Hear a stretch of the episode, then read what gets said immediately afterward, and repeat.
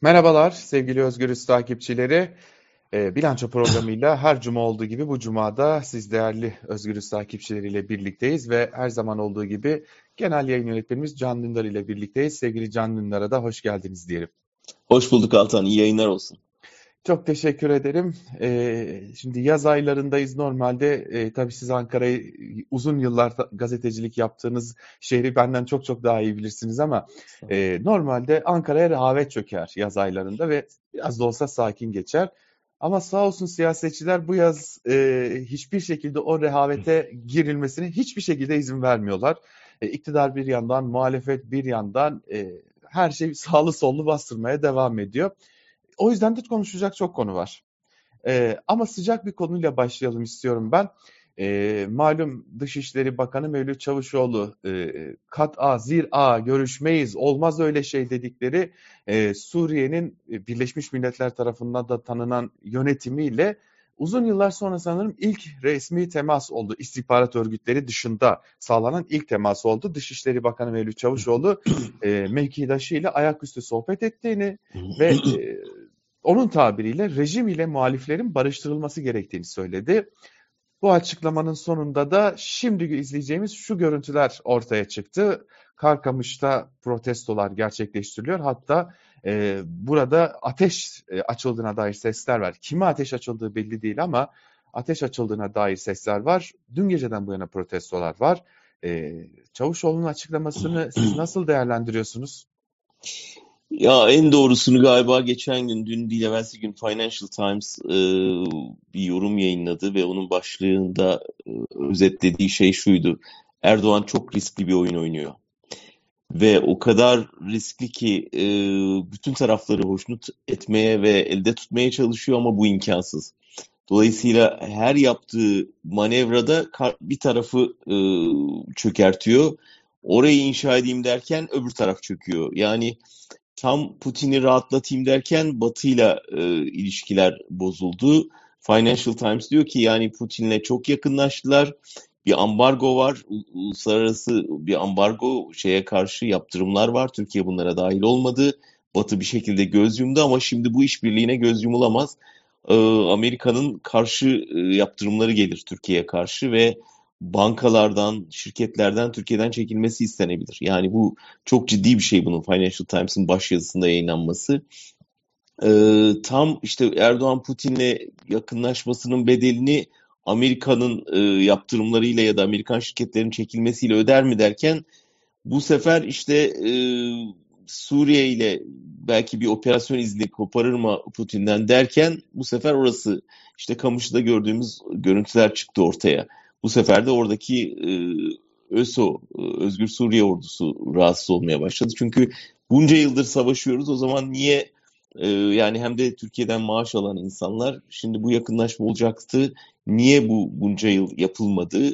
E, bütün muhalefet, bütün aklı selim Türkiye'ye şunu söyledi Erdoğan'a. Yani bu ülkenin resmi yönetimi var. Onlarla görüşün, anlaşın hem e, bu sığınmacı probleminiz çözün hem Suriye'de barış sürecine katkıda bulunun diye. Sanki bütün bunlar olmamış gibi ha şimdi e, tekrar kardeşim Esed'e dönebilir miyiz? Esad'a dönebilir miyiz şeyine başladılar. Bakanın açıklaması yani gülünecek durumda. Çünkü muhaliflerle Suriye yönetimini barıştırmaya çalışıyor. Bir yandan Erdoğan daha geçen hafta Suriye'ye operasyon haberi verdi. Yani bunun hazırlığına devam ediyoruz dedi. Daha üç gün önce Büyükelçiler toplantısında. Ya bir ülkenin toprağını işgal edeceksin. Ondan sonra da o ülkenin e, muhalefetiyle iktidarını barıştırmak gibi iddialı bir işe soyunacaksın. Aklın alacağı şeyler değil. Ama belli ki son Soçi zirvesinde o uzun görüşmede Putin yine Erdoğan'a e, Şam'la barışmak dışında bir çaren yok demiş ve hani benden istediklerini yapmamı istiyorsan ki belki Suriye'de sınırlı bir operasyon bunun adı, belki ekonomik destek, belki gaz yardımı vesaire e, bu Şam'la ilişkilerini düzeltmen lazım demiş. Ve iki gün içinde sonuç alındı ve Dışişleri Bakanı'ndan bu açıklamayı duyduk. Ama e, dediğim gibi yani bu er-, Erdoğan'ın sorununu çözmüyor. Tersine işte hemen başka sorunlar belirdi. Şimdi ben şunu düşünüyorum biraz da e, birkaç noktayla birleştirip sormak istiyorum. Şimdi Bakan Derya Yanık'ın bir açıklaması var. e, ne olursa olsun orada bir Kürt devleti kurdurmayacağız. Bunun için mücadele ediyoruz diye bir açıklaması var. Bunu bir köşeye koyalım. E, buna e, Erdoğan e, Beşar Esad'la görüşse bir dert, görüşmese bir dert gibi bir konuyu köşe ekleyelim. E, içeride sadece dışarıda olan e, cihatçı e, eğitilmiş donatılmış güçler değil bunun bir bu kadarının da belki de Türkiye sınırları içerisinde olduğunu hesaba katalım.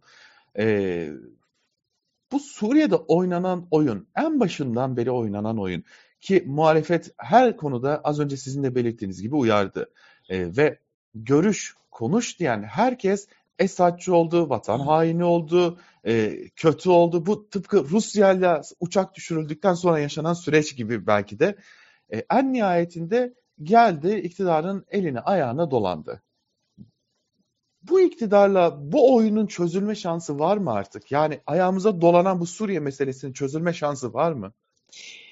Yani Erdoğan söz konusu olunca bir defa ilk söylediğin hani bakan şunu dedi bunu dedi kesinlikle filan gibi cümleler kurmamak lazım. Yani Erdoğan şu anda tamamen pragmatizme dönmüş durumda. Yani günün çıkarları ya da kendi kişisel kurtuluş çareleri, sıkıştığı köşeden çıkmak için bulunan formüller her neyse ona uyacak. Dolayısıyla hani hiç şaşırmayız yarın hani bölgede bir e, Irak'takine benzer bir yönetimin Suriye'de oluşması için bir pazarlığın içinde Erdoğan'ı görürsem ben hiç şaşırmam doğrusu. Ee, o yüzden hani böyle büyük laflar edecek durumda değiller. Günlük politika izliyor artık. Ama şu olabilir yani hakikaten Putin'in e, yönlendirmesiyle Esad'la bir yeni süreç başlar ve e, hani gerçekten Suriye ile yeniden ilişki tesis etmeye çalışırlar. E, ve hani sığınmacıların bir kısmının dönüşü için koşulları ayarlamaya başlarlar. Bu Erdoğan'ın da çok işine gelir. Bunu yapabilirler ama şimdi ÖSON olacak. Yani orada diyelim Çeçenler var, orada cihatçılar var, orada Uygur Türkleri var. E, şimdi Esad diyecek ki madem anlaşıyoruz hadi gel burayı temizleyelim. E, nereye gidecek bu insanlar? Yani Çeçenler Rusya'ya karşı savaşmaya gidecek. Buna Putin izin verecek mi? Uygurları Çin'e mi iade edecekler? Yani Türkiye alıp Çin'e al bunları infaz etme diyecek. Cihatçıları kendi kadrosuna alıp burada seçimde mi kullanacak? Yani o kadar çok sorun var ki e, hani Esad'la anlaştık hadi sığınmacıların bir kısmını yolladık ve ilişkileri düzeltmeye çalıştık desen e, gene olmuyor. Kürtler ne olacak? Dolayısıyla o kadar e, kötü yönettiler ki bütün süreci ve o kadar çarşafa dolandılar ki şimdi o girdikleri çamurdan çıkmaları gerçekten çok zor görünüyor. Ve işin kötü tarafı bu çamurun bütün bir ülkeye sirayet edecek olabilme ihtimali ve e, bir bütün olarak bundan etkilenecek oluşumuz. E, bu konuyu da önümüzdeki günlerde çok çok uzun konuşacağız ama biraz da iç siyasete gelmek istiyorum sizde. E, şimdi biz geçtiğimiz hafta uzun uzadıya Teğmen Ali Çelebi'yi konuştuk. Türkiye'nin gündemine e, Ergenekon'daki e, şimdi siz de mahkemede bana kalırsa yaptığınız için söylüyorum bir kopuş savunmasıydı. Belki de sizin de yaptığınız, yargılandığınız davada yargılayanları yargılamıştınız. E, gazetecilik, gazeteciliğiniz yargılandığında. E, Teğmen Ali Çelebi de Ergenekon davalarında bu kopuş savunmasını yapmıştı ve Türkiye'nin gündemine böyle girmişti, tanınmıştı. E sonra CHP'nin dikkatini çekti, Kılıçdaroğlu'nun dikkatini çekti ve CHP parti meclisi üyesi oldu. Sonra milletvekili oldu. Ee, İzmir'den ge genel merkez kontenjanıyla milletvekili oldu. Sonra istifa etti, Memlek Memleket Partisi'ne geçti. Sonra da Cumhur İttifakı'na AKP'ye övgüler dizmeye başladı. CHP milletvekiliyken e, hedef aldı AKP'ye ve Erdoğan'a daha doğrusu. Ama siz başka bir açıdan baktınız bu konuya. Teğmen Ali Çelebi noktasına başka noktadan baktınız. Derin devlet vurgusu yaptınız. Biraz daha açmanızı isteyeceğim öncelikle o konuyu. Tabii ki yani şunda kuşku yok. Burada bir e, siyaseten karaktersizlik var. Yani bu kadar kaypak, bu kadar bir daldan öbürüne, bu kadar karşıt birbirine tamamen karşı partiler arasında flörtleşme, bütün partiler kapımda lafları falan bunlar tamamen çiğlik, siyasetin e, belki işte artık görmek istemediğimiz yüzü e, ve hani işte genç bir teğmen için yazık, üzücü bir durum. Ve hani e, işin bir kişisel boyutu var elbette ama ben daha genel çerçevede şunu hissettim, onu söyleyeyim. Yani devletin içinde e, ciddi iki gücün oluştuğu ve birbiriyle çarpıştığı uzun süredir söylenen bir şey.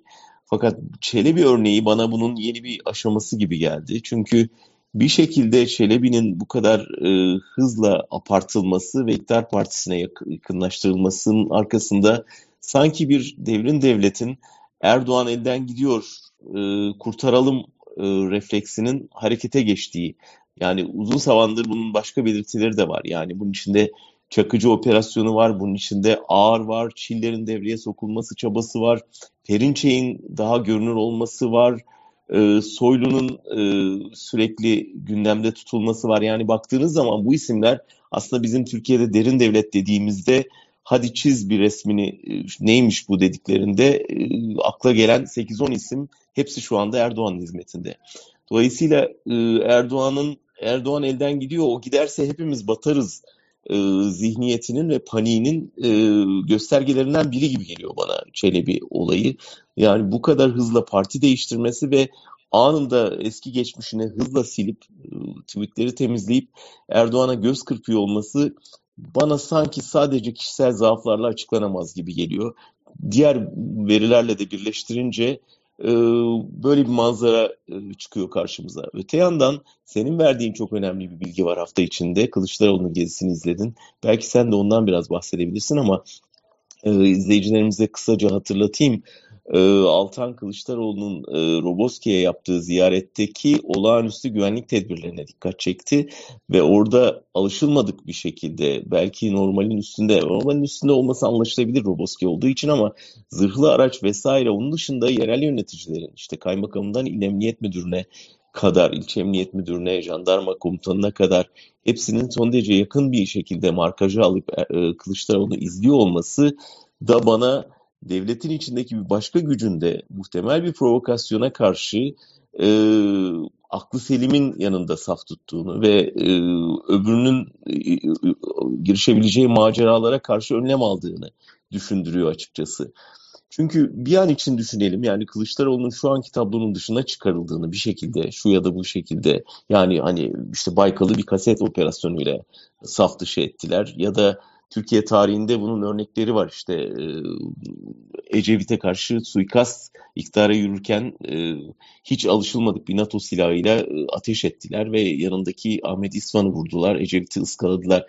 Bütün bunlara bilince, tarihi biraz bilince devletin nelere karşı, devlet içindeki bu karanlık güçlerin nelere karşı karışabileceği, nerelere kalkışabileceğini düşününce ben bir şekilde devletin bu kanadının da yetti artık e, burada durun e, mesajı verdiğini ve bir herhangi bir provokasyona karşı Kılıçdaroğlu'nun safında değil ama normal demokratik rejimin iş, kurallarının işlemesi yanında saf tuttuğunu düşünüyorum. Ee, şimdi ben gözlemlerimi aktaracağım çünkü biz CHP liderinin e, hem Erzurum hem Edirne hem Şırnak ziyaretlerini takip ettik. E, o konuya geleceğim ama bu konuda benim aslında kafama takılan başka bir şey daha var. Onu da size sorup ondan sonra belki biraz daha CHP'yi konuşmak gerekecek. Ee, şimdi her seçim döneminde özellikle iktidarın oylarının erimeye başladığı 2015'te biz bunu çok acı bir şekilde tecrübe ettik özellikle. Biz hep şunu düşünüyoruz. Ee, hep aklımıza şu geliyor seçim dönemlerinde. Bir şey yapacaklar ve e, gitmemek için bunu kullanacaklar. Ve biz türlü çılgınlıkları gördük çünkü Türkiye'de. Siz yine bu çılgınlıklara da uzanabilecek bir süreci görüyor musunuz Türkiye'de? Maalesef görüyorum. Yani bunu görmemek için hiç tarih bilmemek lazım. Bak yani biz e, işte Demirkrat belgeseli, 12 Mart belgeseli yaptık. E, orada e, bizzat tanıklarından dinlediğim bir şey. Yani Cumhurbaşkanı adayı olduğunda e, Ali Fuat Başkil'e generallerin gidip Etlik'te mezarını kazdık hazır bekliyor bu adaylıktan çekilmezsen o mezarlıkta yatacaksın Çankaya'da değil dediklerini bizzat tanıklarından dinledim. Ee, Ecevit'e düzenlenen suikastı Ecevit bizzat kendisi anlattı ve oradaki silahın peşine düştüğünü ve e, bunun NATO standartlarında olduğu Türkiye'de kullanılmayan bir tüfekten ateşlendiğini ortaya çıkardığını kendisi anlattı. Abdullah Gül'ün aday olmaya kalktığında bahçesine inen helikopterle inen Genelkurmay Başkanı'nı hepimiz hepimizin gözü önünde oldu bunlar. Yani bu örnekler varken Türkiye'de böyle bir şey olmaz artık demenin imkanı yok. Hele bu kadar suç işlemiş, bu kadar suç işledikten sonra hiç gitme şansı olmayan, yargılanacağını çok iyi bilen ve tamamen köşeye sıkışmış bir iktidarın şimdi hiçbir şey yapmadan demokratik seçimlerin sonucuna boyun eğeceğini ya da onları bekleyeceğini tahmin etmek, umut etmek bence büyük saflık olur. O yüzden evet her şeyi yapacaklar. Ellerinden ne gelirse yapacaklar. Ee, bu onları kurtarmaya yetmeyebilir ama Türkiye'yi karıştırmaya yetebilir. O yüzden son derece dikkatli olmamız gereken bir döneme giriyoruz. Şimdi bunu neden sordum? Çünkü ben e, Kılıçdaroğlu'nun Erzurum ziyaretinde ve Erzurum AKP açısından önemli. CHP'nin de 1987 yılından beri milletvekili çıkaramadığı bir yer. E, ilginç bir çıkarma gerçekleştirdi CHP ve e, orada AKP'li yurttaşlarla birebir temas kurdu. E, ve CHP'yi belki de Millet İttifakı'nı anlatmak gibi bir fırsat buldu. Çünkü e, Türkiye'nin ciddi bir bölümü hala iktidarın kontrol ettiği medyadan izliyor muhalefeti. O bir e, soru işareti. E, o arada Erzurum ve Edirne arasında Şırnay, e, oradan zırhlı araçlarla getirildi. E, Roboskili ailelerle Gülyazı köyünde görüşme gerçekleştirdi. Ama biz o köye e, Özgür Özelci olarak sabahın saat 6'sında varmıştık hani ne gibi tedbirler alınacak acaba diye de kafamızda gerçekten soru işaretleri vardı. Şimdi elbette ki CHP lideri Kılıçdaroğlu için bir takım tedbirler alınması çok çok normal burada. Fakat burada alınan tedbirlerin gerçekten e, sadece bir muhalefet lideriyle açıklanabilir tarafının olmadığını düşünüyorum. Çünkü ben orada sahada çalışan e, askeri istihbarattan insanlarla sohbet ettiğimde e, onların birkaç gündür köylere gidip geldiğini öğrendim kendilerinden. Yani ola, ola ki kötü bir olumsuz durumla karşılaşılır. Bu olmasın diye köylülerle birebir görüştüklerini kendileri bize aktardılar. E, ve e, CHP lideri köye gelirken daha doğrusu köye gelmeden önce onlarca kirpi tipi araçla jandarma komandolar, özel harekatçılar getirildi. Şehir merkezinden çevik kuvvet ekipleri getirildi. Kılıçdaroğlu zaten zırhlı, güçlendirilmiş zırhla kaplı bir araçla getirildi. Ee, kendisine çok sayıda askeri zırhlı araç eşlik etti. Tüm bunları birleştirdiğinde buradan şu anlam çıkmasın. Ee, işte bir ihbar vardı. Bu ihbar için e, önlem alındı gibi bir şey çıkmasın. Çünkü ben bu, bu kadarını olmasa bile buna yakın tedbirleri Edirne'de de gördüm. Hı. Kılıçdaroğlu e, sahaya çıktığı anda yani esnaf gezisine çıktığı anda Edirne'nin o meşhur çarşısının bulunduğu cadde Yunanistan'a doğru giden yolun kapatılıp çarşı haline getirildiği o yol özel harekat polisleriyle doluydu. Ben Kılıçdaroğlu'nun Mersin'deki programlarını da takip ettim daha önce. Başka şehirlerdeki programlarını da takip ettim. Hiç özel harekat polisi kendisinin bulunduğu çevrede güvenlik önlemi almıyordu. Ama Peki Altan alıyor. yakın çevresi ne diyor buna? Yani bu bir şey tedirginliğin eseri mi, bir koruma refleksi mi yoksa hani kendilerinin talebi mi? Kendilerinin bir talebi yok. Elbette ki şunu biliyoruz. CHP lideri Kılıçdaroğlu'nun koruma ekibiyle gidilecek yerlerdeki güvenlik bürokrasisi çok ciddi bir biçimde görüşüyorlar. Hani hı hı. bir koordinasyon sağlamaya çalışıyorlar. Fakat kendilerinin bu derece üst düzey bir te- tedbir taleplerinin olmadığını biliyorum. Ee, bunu da CHP'li birçok isimden teyit ettim.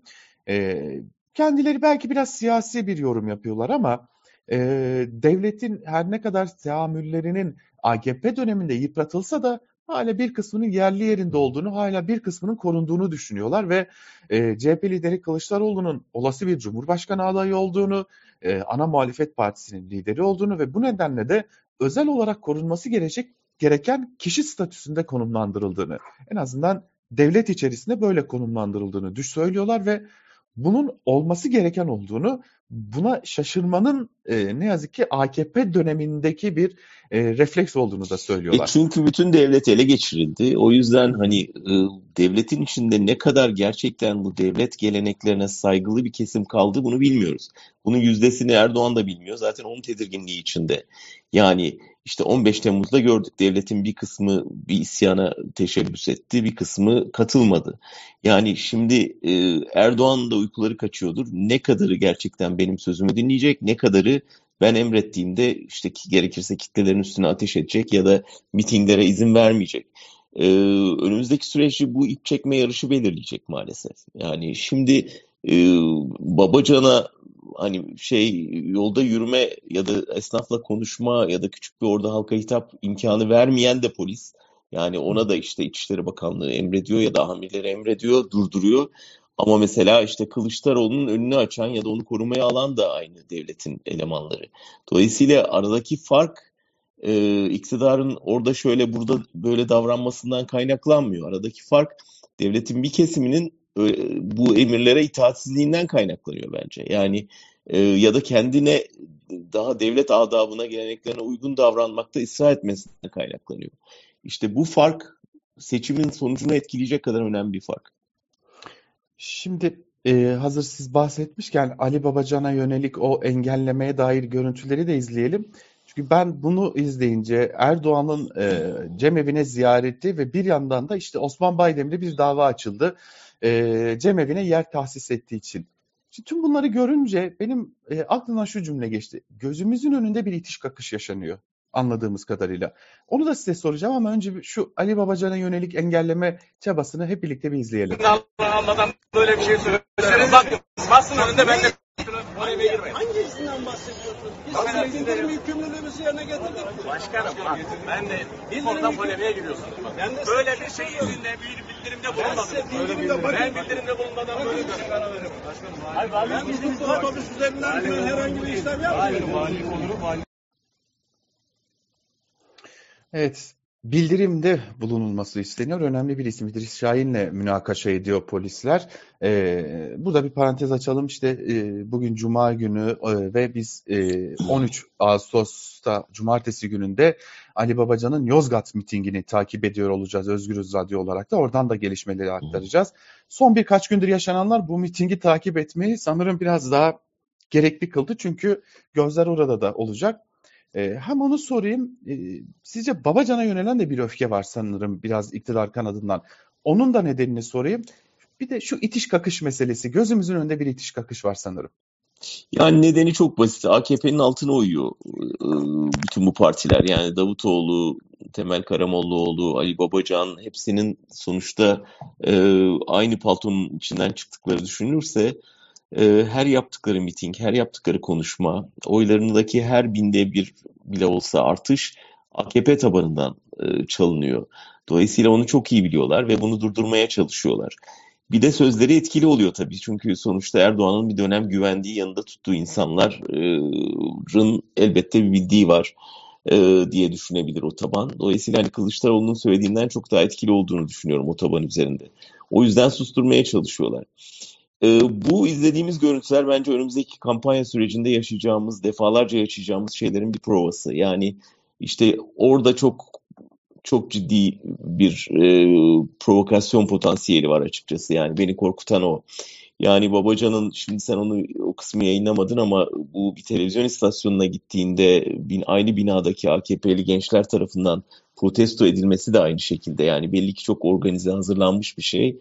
Ee, Recep Tayyip Erdoğan sloganlarıyla e, sen bu işin sonunu düşünmedin mi şarkılarıyla Babacan'ı karşılayıp uğurladılar. Orada Babacan olgunluk gösterdi, selamladı onları. Polemiğe girmedi ama en ufak bir polemikte orada ya doğabilecek kargaşa e, polisin o anki refleksi iktidardan yana mı olacak, devletten mi yana mı olacak diye düşünürsen e, buradaki potansiyel işte o senin bahsettiğin bu çekişme elbette yaşanacak. Yani çok zorlu bir seçim kampanyası olacak ve ben burada artık Erdoğan'ın neleri göze alabileceğini biliyoruz. Yani konuşma yaptırmamaktan provoke etmeye kadar e, yapabileceklerini biliyoruz. Muhalefetin buna ne kadar hazırlıklı olduğunu bilmiyoruz. Yani bu provokasyonlarda ne yapacaklarını, nasıl tavır alacaklarını, nasıl dayanışacaklarını biliyorlar mı? Neden bir arada miting yapmıyorlar, tek tek yapıyorlar? Tabii bunun nedenleri var. Hepsinin kendi tabanı var. Bir kısmı öbürünün şeyine gitmek istemeyebilir vesaire ama birlikte bir güç gösterisinin çok daha etkili olabileceğini düşünüyorum ben. En azından belli başlı büyük kentlerde. Şu anda hepsi alanda, kendi alanında çalışacak ama e, bu tür provokasyonlar oluştuğunda çok daha güçlü bir şekilde ve kararlı, hazırlıklı olmak gerektiği de çok net bir şekilde ortaya çıkıyor.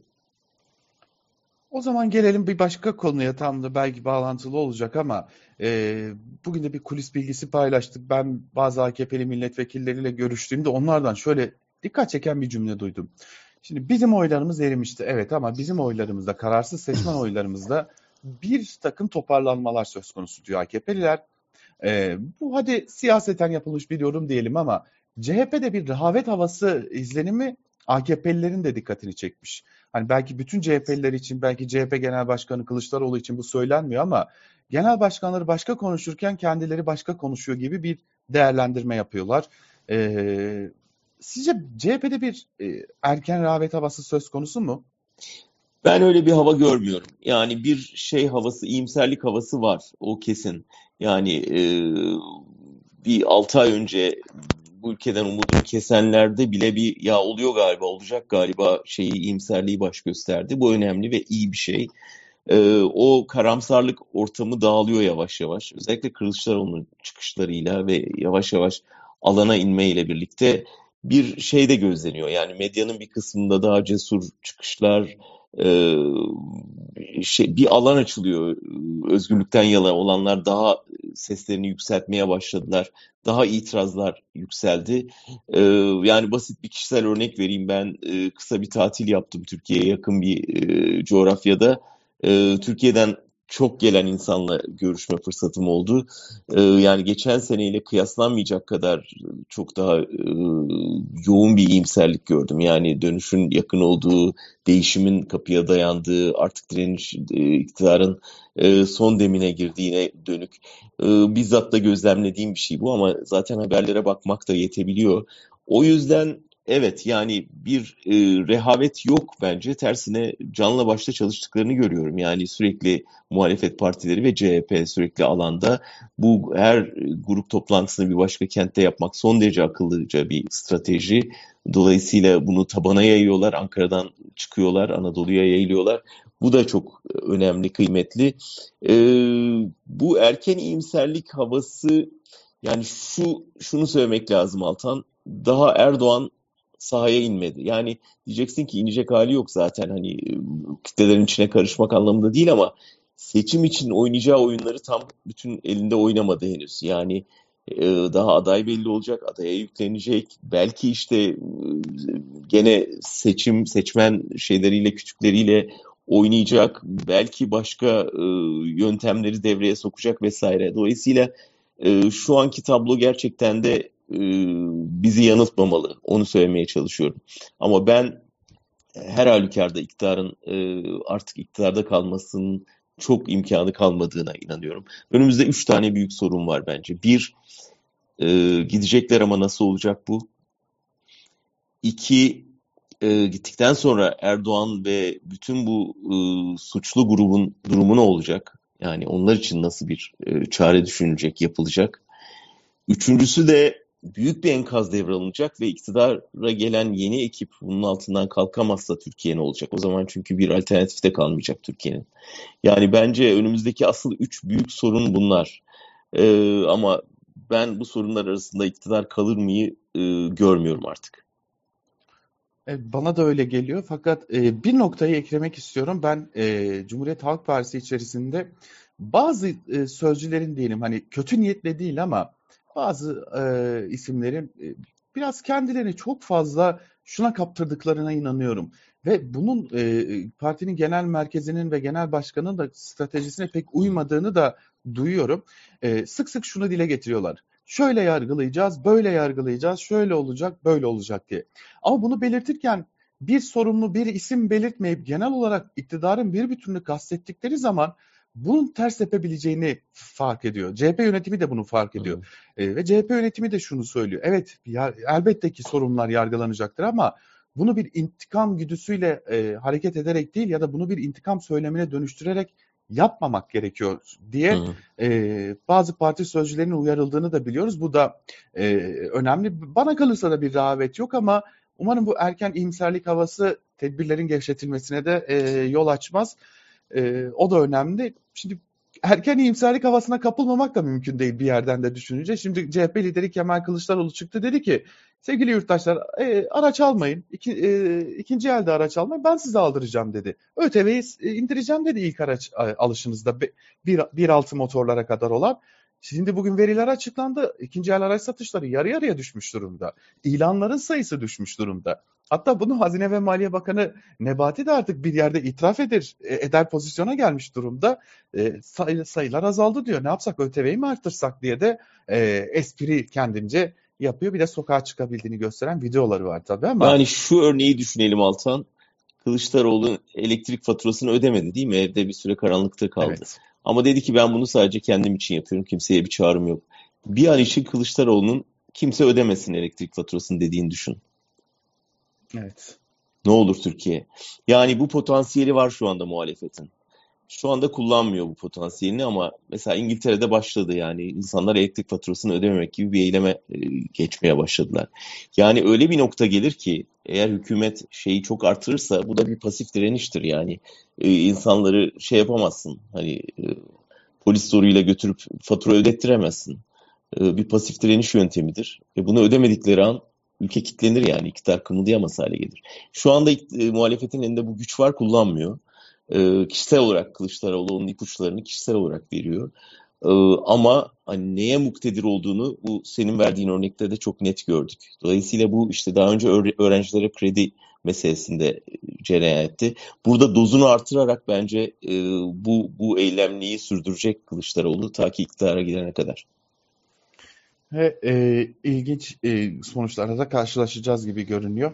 Şimdi yavaş yavaş toparlayalım süremiz doldu ama e, son bir konuyu konuşmadan geçmek olmaz. Zeytinli Rock Festivali e, Türkiye'nin gelenekselleşen diyelim rock festivallerinden biri.